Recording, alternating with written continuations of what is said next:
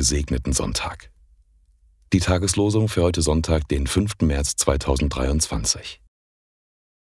Wenn der Herr spricht, so geschieht's. Wenn er gebietet, so steht's da. Psalm 33, Vers 9.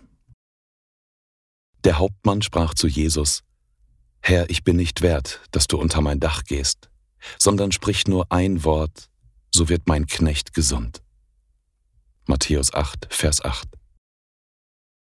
Am heutigen zweiten Sonntag der Passionszeit lesen wir in Römer 5, Vers 8.